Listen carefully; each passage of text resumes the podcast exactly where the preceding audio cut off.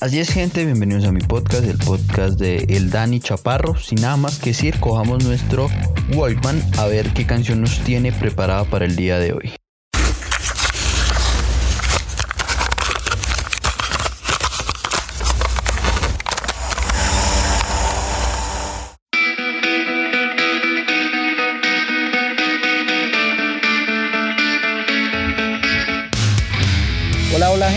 Bienvenidos a su podcast, al podcast de El Dani Chaparro.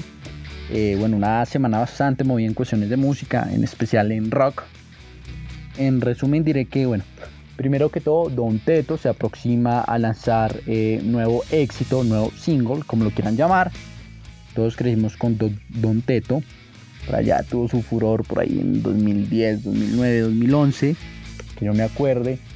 Entonces, pues nada, éxitos y mil éxitos eh, a los integrantes de la banda en su nuevo single.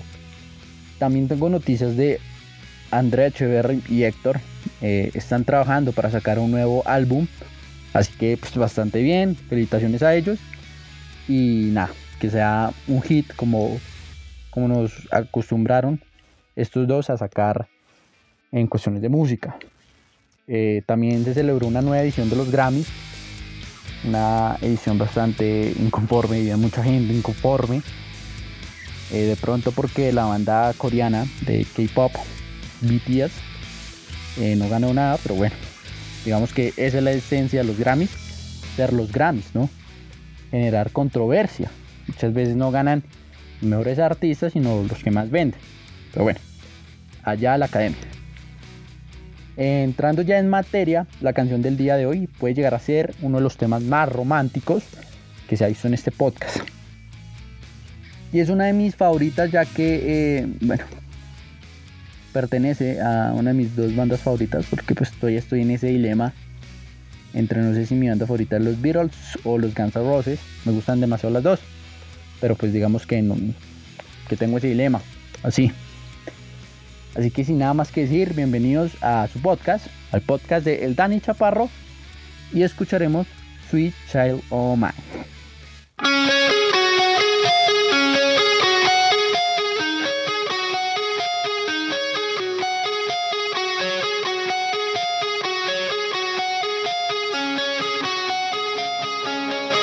Era el año de 1988, fin de la década dorada. O sea, los 80 para mí son la década dorada. Punto y ya. Eh, el rock and roll está en su máximo furor. Eh, la banda número uno en ese momento eran los Guns N' Roses. Lanzaron como su tercer single del álbum Appetite for Destruction, Apetito por la Destrucción, Sweet Child O' Mine, o en español Dulce Niña Mía, cuya letra era un poema eh, del cantante Axel Rose, le había escrito a su novia de ese entonces. Esta canción a la vez fue un éxito instantáneo, pues la canción eh, eh, tiene una formidable y energética pieza de rock donde destacaba la imaginativa guitarra de Slash, secundado eh, por el poderoso sonido del resto del grupo. La inconfundible voz de Axel Rose trepó de inmediato al número uno de los Billboard Hot 100, permaneciendo ahí durante dos semanas.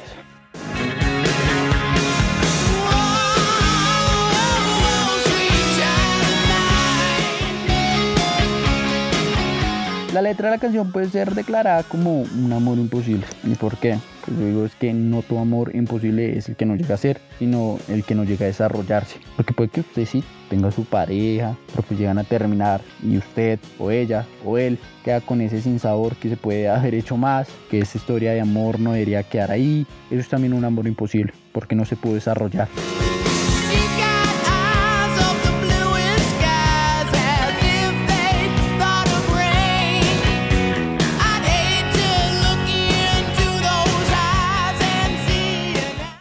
Entonces, pues nada, esta es la historia de lo que pasó con Axel Rose, cantante de la banda, como ya lo había dicho anteriormente, y su novia, eh, Erin Everly. Digamos que eh, aquí hay un conflicto de intereses bastante grande, porque esta nena era, era una chica de bien. Ella quería estudiar para ser modelo, eh, era hija, era hija de un músico, pero pues Axel Rose era el chico malo, el chico de los problemas, el, infantil, el malhumorado, en la inmadurez en persona prácticamente. Así que estos dos vivían un amor, pero pues también vivían dándose golpes, gritando, peleando, eran muy tóxicos, o sea, eso sí es toxicidad. Pero pues Axel, su sueño siempre fue casarse con ella, a pesar de los mil demonios de, que, que lo habitaban en su momento. Él siempre hizo claro que, que, que ella era el amor de su vida y todas esas cuestiones. Así que él escribe esa canción para demostrar eso que muchas veces sus actos no, no lo dejaban.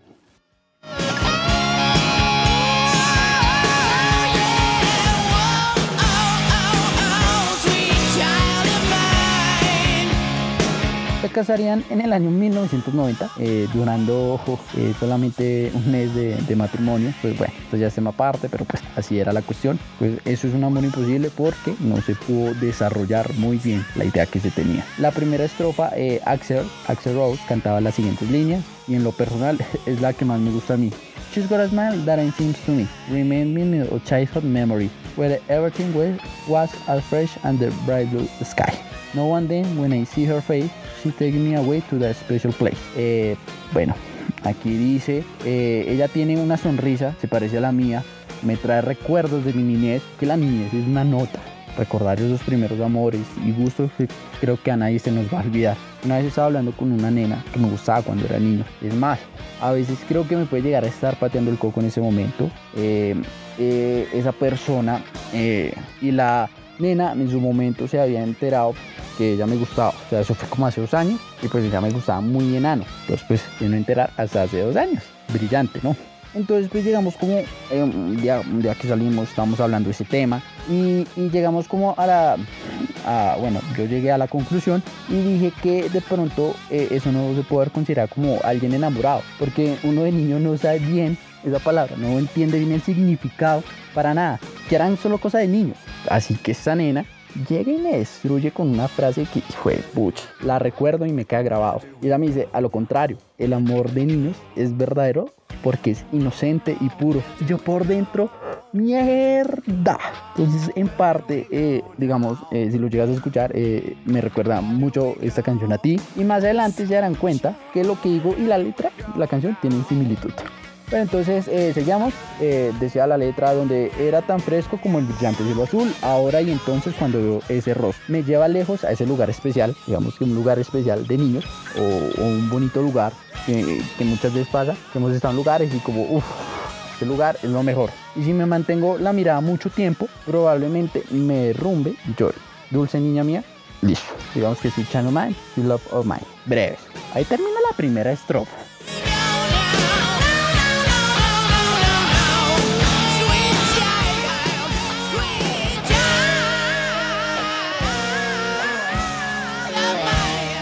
Eh, en la segunda estrofa, Axel mantiene la misma inspiración amorosa en las primeras líneas. Eh, eyes of the blue skies. Eh, as if they throw of rain, I hate, eh, I hate to look into eyes and see a of pain. He here remind me of a war safe place, whereas a chill hide and pray for the thunder and the rain to quickly pass me by, sweet child of mine, sweet child, sweet love of mine. ¿Qué dice? Tiene los ojos de los cielos más azules, como si pensasen en lluvia. Odio mirar esos ojos y ver una onza de dolor en ellos. Su cabello me recuerda a un lugar cálido y seguro, donde como un niño me escondería y rezaría para que el trueno y la lluvia pasaran de largo silenciosamente. Dulce niña mía, dulce amor mío. Al final, ¿qué? Al final encuentra Axel mucha relación entre lo que me decía esa persona, entre el amor puro y verdadero con la niñez. ¿Listo? Entonces, eso es para pensar y analizar.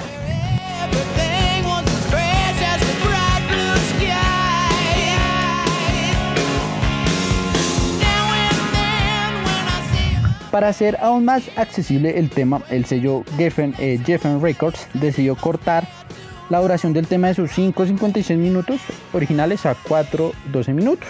Eh, se eliminó parte de la guitarra de Slash. Esto lo encabronó no solo a él, sino a la banda porque ellos decían que la esencia de la canción era tanto la letra, sino más bien la, eh, el solo, eh, el riff de guitarra de Slash. los encabronó, pero pues bueno, después eh, entendieron que, es porque la radio se mueve principalmente por la publicidad. Entonces, entre más dinero de publicidad les entre ellos, pues más van a cortar canciones y cuestiones así. Pues, pero pues los nenes se, se emputaron.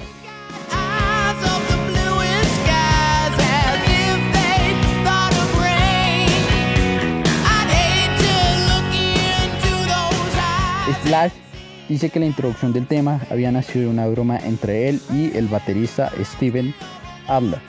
Estábamos ensayando e improvisando y de repente se me ocurrió hacer este riff en tono de broma que emulaba la música festiva de un circo. A Steven le gustó y me dijo que lo repitiera.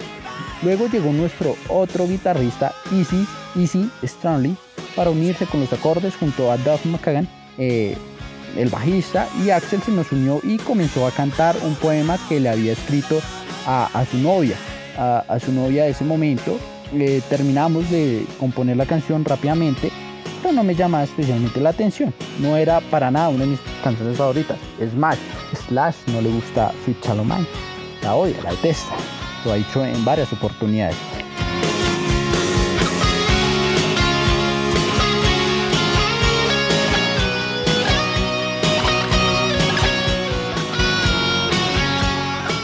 Eh, el tema vendería hasta la fecha más de 2 millones y medio de copias solo en los Estados Unidos, siendo considerada hoy por la crítica como la canción más emblemática de los Guns N' Roses.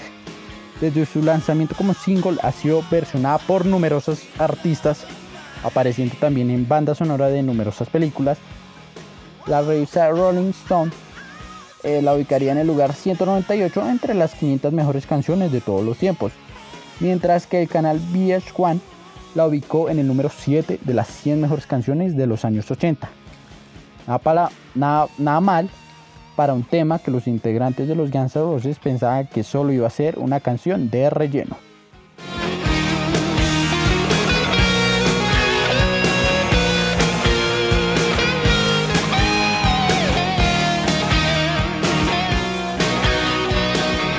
Un placer haber compartido con ustedes una de mis canciones favoritas y una más de mis anécdotas.